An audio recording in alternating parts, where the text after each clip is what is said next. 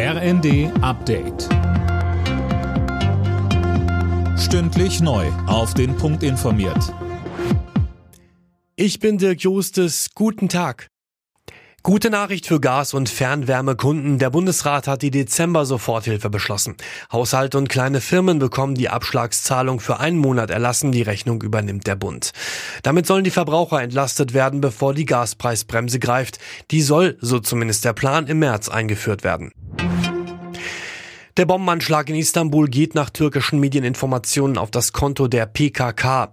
Eine kurz nach der Explosion festgenommene Frau soll ein entsprechendes Geständnis abgelegt haben. Gestern war ein Sprengsatz in einer Einkaufsstraße in Istanbul hochgegangen. Dabei waren sechs Menschen ums Leben gekommen und über 80 verletzt worden. Noch hat sich niemand zu der Tat bekannt.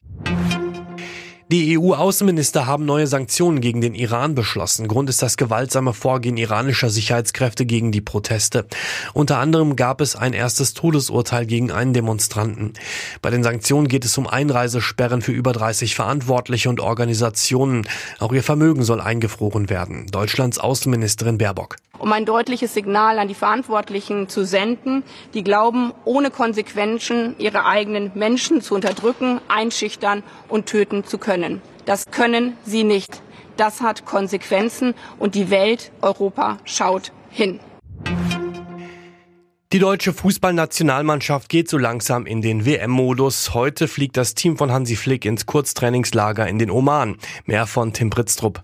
Dort steht übermorgen das letzte Testspiel vor dem Turnier an. Gegner ist der Oman. Eine Woche später wird es dann ernst. Dann spielt Deutschland im ersten Gruppenspiel gegen Japan.